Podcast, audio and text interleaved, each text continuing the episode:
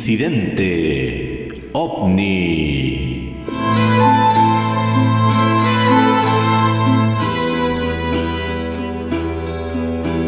La actualidad del fenómeno OVNI. Novedades en la investigación nacional, comentarios y debate en este espacio semanal de libre expresión para algunos, el Santo Grial es el código fuente de un software. Para nosotros, Incidente Omni es la conexión con una realidad oculta, pero paradojalmente a la vista de todos. Hoy visitaremos a los mayas, la civilización precolombina que nos dejó un maravilloso lenguaje escrito, grandes avances en la astronomía, una compleja mitología en la cual coexistían dioses dadores de vida y otros de oscuras intenciones. Conoceremos una cultura con un enigmático interés en el planeta Venus y una no menos misteriosa tumba de un viajero espacial esculpida en la roca. Dejamos a Luis Leighton para que nos entregue su mirada respecto a la cultura maya. México tiene una rica cultura prehispánica con cientos de lugares de alto valor arqueológico. Destacan construcciones como pirámides y templos de gran tamaño. Miles de artefactos de las culturas tolteca, maya y azteca se encuentran en los museos de México y el mundo. Si bien estas culturas han sido ampliamente estudiadas por siglos, hay una cantidad importante de piezas, lugares y artefactos arqueológicos que han sido repetidamente ignorados por la ciencia oficial. Al mismo tiempo, la interpretación oficial de los mensajes encontrados en los grabados de piezas y estructuras parece querer evitar ciertos temas de forma consistente. Por ejemplo, el sitio arqueológico de Palenque, que se encuentra en el centro de la selva tropical en el estado de Chiapas, cerca de la frontera con Guatemala. Este sitio mantiene la historia grabada en piedra del dios Kukulcán o Quetzalcoatl, reconocido como el ser cósmico que creó la especie humana. Pero quizás la pieza más conocida del sitio es el llamado Astronauta de Palenque, una espectacular lápida de piedra de 5 toneladas de peso dentro de la llamada Pirámide de las Inscripciones. La cripta del gobernante de Palenque, Kinich Hanab Pakal. El diseño de la lápida finamente esculpido es lo que los arqueólogos oficiales llaman el rey Pakal, que sería la imagen del tronco del árbol de la vida, o sea, una representación simbólica. Pero para cualquier visitante un poco suspicaz, la representación de la lápida del rey Pacal se asemeja mucho a un tripulante de una nave surcando el espacio, manejando instrumentos con unos poderosos motores. Dentro de la tumba se encontró además una fastuosa ofrenda con más de 3.000 piezas de jade, roca ornamental de color verdoso apreciado por la cultura maya. Pero aparte de un sitio arqueológico conocido como es Palenque, en muchas partes del territorio mexicano se han encontrado piezas grabadas en roca y jade que revelan otras conexiones con seres que no parecen terrestres. En Huatusco, en el estado de Veracruz, fue descubierta una cueva con una serie de petroglifos o inscripciones de piedra el lugar ha sido visitado por varios equipos de televisión mexicanos y por el investigador de ovnis Johanan Díaz Vargas. Estas inscripciones muestran a un ser de ojos almendrados, con una cabeza grande y alas.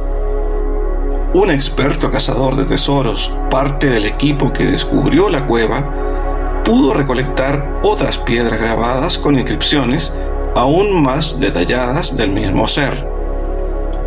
Según testimonios de lugareños, el sitio tiene su historia, ya que en 1983 un equipo de la NASA habría visitado el lugar para llevarse restos de una nave que se habría estrellado en el lugar hace cientos de años. ¿Sería la nave del ser descrito en las inscripciones? Por todo el territorio mexicano aparecen piezas arqueológicas con descripciones de seres extraños y objetos voladores que la ciencia oficial describe como símbolos o representaciones de conceptos divinos abstractos.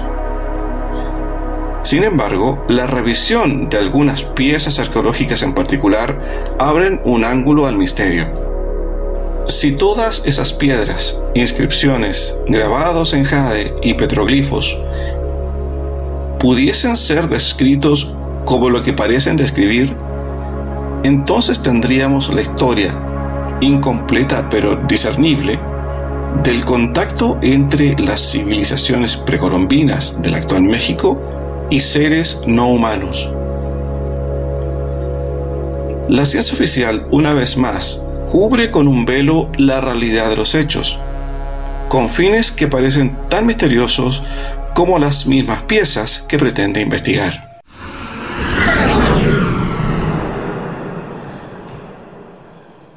Las civilizaciones antiguas de Mesoamérica desarrollaron calendarios escritos, precisos, y de estos el calendario de los mayas es el más sofisticado. Fue el centro de su vida y su mayor logro cultural. El calendario conocido como el calendario maya se cree fue creado con posterioridad al año 3372 a.C. por la civilización maya que se estableció en América y que aún habita en la región en pequeños grupos. Gracias a la precisión del calendario, el más perfecto de entre los pueblos mesoamericanos, los mayas fueron capaces de organizar sus actividades cotidianas y registrar simultáneamente el paso del tiempo, estableciendo de esta manera un registro histórico de los acontecimientos políticos y religiosos que consideraban cruciales. El calendario maya es un sistema de ciclos astronómicos y rituales conectados entre sí, los cuales fueron creados con cálculos matemáticos sofisticados. Estos calendarios son la cuenta larga o Tzikav, el Solkin o calendario ritual y el Hab, que es un calendario secular. La cuenta larga, Tzikav, en ella los mayas calcularon cinco ciclos de 13 bactunes que al completarse crearían la cuenta larga, la cual se interpreta actualmente como una era. En nuestro calendario gregoriano inició el 13 de agosto del año 3114 a.C.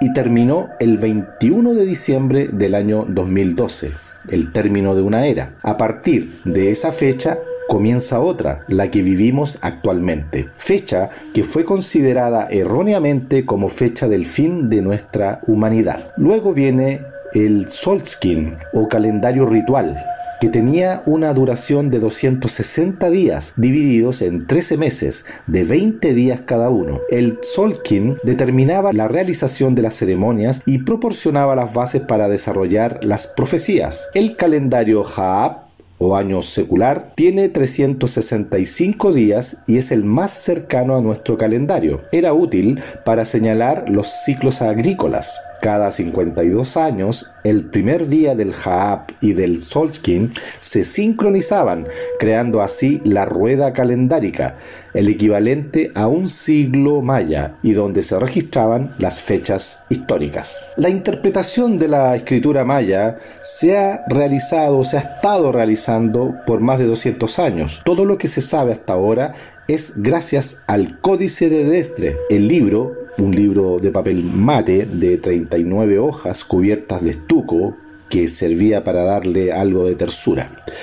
Cada una de sus hojas está pintada por ambos lados con glifos que describen el uso de los calendarios, la precesión de los eclipses y otros acontecimientos astronómicos. El libro se exhibe en la Biblioteca del Estado de Sajonia en la ciudad de Dresde, Alemania. Existen otros dos códices que sobreviven en Madrid, España y París, Francia. Pero sin embargo, es importante señalar que la observación del planeta Venus tuvo una gran importancia religiosa y social. El dios de origen tolteca, olmeca, Quetzalcoatl, está identificado entre los pueblos de habla náhuatl como Venus. Venus se consideró como el más importante de los cuerpos celestes observados por los mayas, que lo llamaron de, de diferentes maneras. No-Ek o gran estrella, Chak-Ek, estrella roja, Sastal-Ek, estrella brillante, o Sux-Ek, estrella avispa. En el código Dresde dedicado en su totalidad a Venus, se aprecia que los mayas incluyeron un almanaque en el que mostraban el ciclo completo del planeta en cinco grupos de 584 días cada uno, Aproximadamente estamos hablando de 8 años, 2.920 días, después de los cuales se repetía el esquema. Venus da 13 vueltas alrededor del Sol prácticamente en el mismo tiempo en que la Tierra tarda en dar 8. Los mayas dieron más importancia a Venus que al Sol.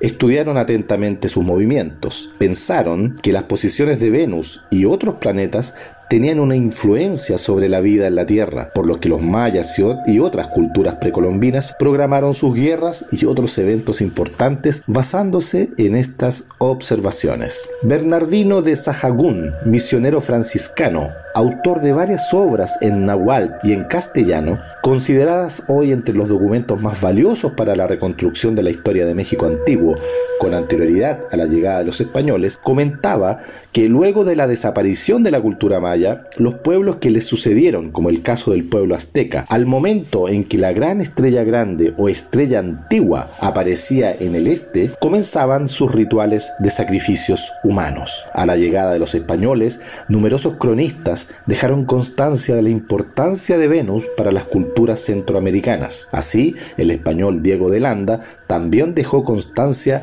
de la importancia del planeta Venus entre los mayas.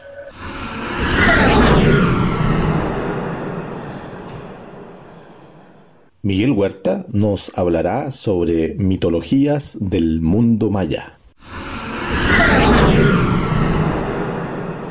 Los mayas, en sus tradiciones más antiguas, dicen que ellos vinieron desde las Pléyades y que desde allá extendieron una caña parecida a la caña de bambú que se da en Centroamérica y a través de ella llegaron los dioses a la tierra. Conforme a su libro sagrado, que es una especie de Biblia, el Popos Bull, los dioses se reunieron en gran asamblea y dijeron, Ea, vamos a crear al hombre para que nos rinda culto y nos adore, para que trabaje para nosotros y para que nos sirva de alimento. Qué curiosa connotación que tiene la cultura maya con la cultura sumeria. Estas construcciones en piedra sólida de distinta naturaleza y forma de los mayas son similares a los que se levantaron en las llanuras de Mesopotamia. Estas enormes edificaciones tenían en su cumbre una parte especial donde los hombres no podían entrar porque era el sitio sagrado de los dioses. Ellos allí vivían, allí comían y allí tenían sus festines, sus reuniones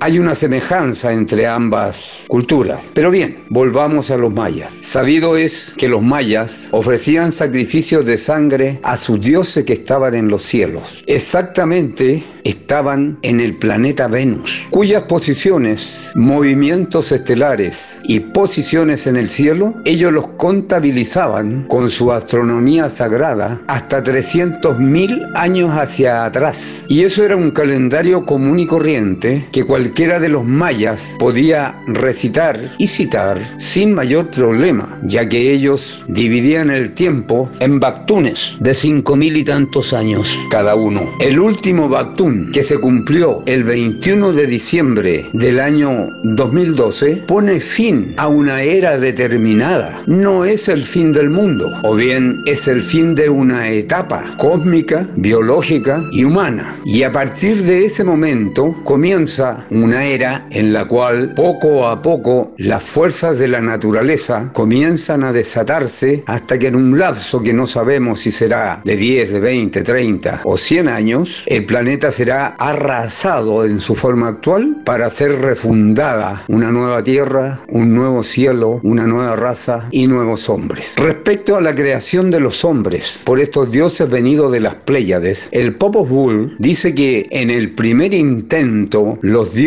venidos de las estrellas crearon a un hombre en un horno, lo hicieron de arcilla, pero lo mantuvieron tanto tiempo dentro que ese hombre, cuando lo sacaron, resultó ser un hombre negro porque estaba quemado y eso no le gustó a los dioses. Por ende, ese modelo de hombre fue destruido. En la segunda oportunidad, el horno fue muy poco calentado para evitar la experiencia de la primera oportunidad, pero cuando lo abrieron los dioses salió un hombre pálido, demasiado blanco, porque la, la arcilla no había fraguado ni había sido bien cocida por el calor. Y este hombre también tuvo que ser desechado. En un tercer intento, los dioses lograron acoplar el calor necesario para poder sacar un hombre cuya piel era dorada, cobriza o rojiza, como la piel de los mayas. Y ese fue el primer hombre, el primer antepasado de los mayas creado sobre la tierra. Muy similar a la leyenda sumeria de la creación del hombre del polvo. Leyenda sumeria que la Biblia retoma en el Antiguo Testamento, que el pueblo judío recoge para la historia universal y lo pone en sus tradiciones, que es la leyenda de la creación del hombre en el paraíso. A continuación, los estudios sobre el planeta Venus y sobre la astronomía de los mayas tienen una enorme exactitud matemática, incluso superior a los conocimientos de la actualidad. Solo las computadoras han podido rivalizar con sus cálculos matemáticos. Esta es una parte del misterio de los mayas, de su creación, de su contacto con seres de otros mundos y de dónde ellos llegaron. El misterio queda abierto.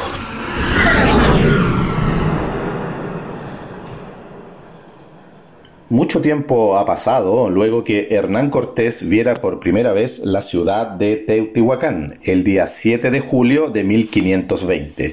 Teotihuacán, que en idioma maya significa allí donde los hombres se convierten en dioses, fue el centro urbano más grande de la época prehispánica. Se cree albergó en su época de esplendor aproximadamente 100.000 habitantes.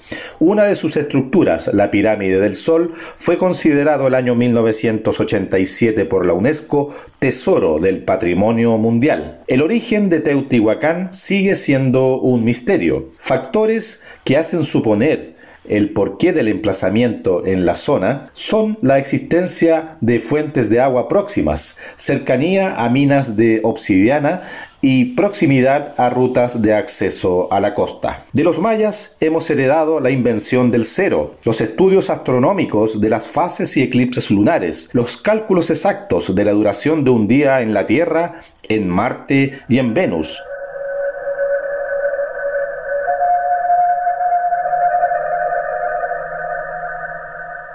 Hubo un tiempo en que los mayas miraban al cielo, hacia aquel lugar desde donde llegaron sus dioses creadores, las Pléyades y el cinturón de Orión. Hoy, al sur del mundo, un pueblo sobreviviente aún mira hacia las Pléyades, una noche especial de cada año en un ancestral rito denominado Huetripantu, el renacer de los ciclos naturales, el eterno retorno del tiempo. La mirada del pueblo mapuche se encamina hacia los espacios siderales, hacia las Pléyades. Este podcast es un trabajo colaborativo de Alejandro Gallardo, Héctor Marín y Luis Leighton. Producción y edición Jorge Miranda. Contacto incidenteomni.gmail.com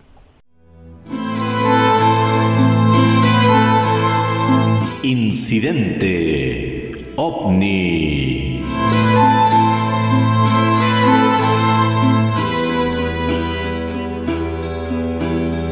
La actualidad del fenómeno ovni, novedades en la investigación nacional, comentarios y debate en este espacio semanal de libre expresión